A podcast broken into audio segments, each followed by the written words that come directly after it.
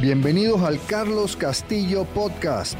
Mi nombre es Carlos Castillo y mi propósito es ayudarte a ti a mejorar tu liderazgo para que con esto puedas entregar resultados excepcionales en tu organización. Entonces en estos podcasts vamos a estar hablando de técnicas, de herramientas y de consejos que te permitan mejorar tu liderazgo y así entregar esos resultados excepcionales en tu organización. En este episodio les quiero hablar del propósito organizacional. Eh, tener claro el propósito de la organización es algo que impulsa con mucha fuerza la motivación y el compromiso de los colaboradores y eso genera resultados pues superiores. Eh, los seres humanos en general, pero los jóvenes lo exigen de una manera fuerte, eh, les gusta tener claridad del propósito. ¿Por qué? ¿Para qué existe la organización? ¿Qué, qué ventajas le trae al mundo?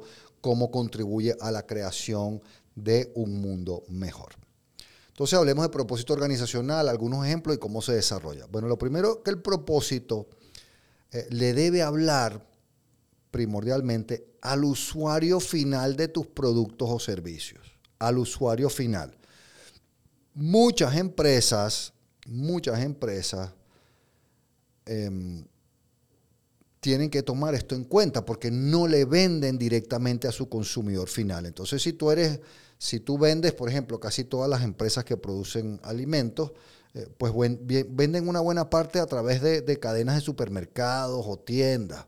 Entonces, el cliente que les paga no es el consumidor final, pero el propósito le debe hablar primordialmente al consumidor final de tus productos o servicios. Entonces, empecemos por los errores. ¿Qué es ¿Cuál es el error más grande que cometen las empresas? Es que su propósito habla de lo que haces, en lugar de hablar de qué beneficio le da a la gente. Entonces, yo voy a tomar mi ejemplo. Pues yo en mi empresa ofrezco consultoría gerencial, capacitación en liderazgo y coaching ejecutivo. Esos son mis servicios. Entonces, ¿cuál es la manera incorrecta, clásica, todavía muy frecuente hoy en día? Pues demasiado frecuente, aunque cada vez menos de hacer el propósito. Sería así. Este es un propósito incorrecto, les insisto. Quiero ser el mejor consultor, capacitador y coach del mundo hispano, generando valor para los clientes, con un buen clima laboral para los colaboradores y una rentabilidad atractiva para los accionistas. Esa es la clásica. Entonces, como ven, ahí no dice nada de qué beneficio genera esto para el usuario final de mis productos y servicios. Lo que habla es de yo, yo, yo, yo, yo yo.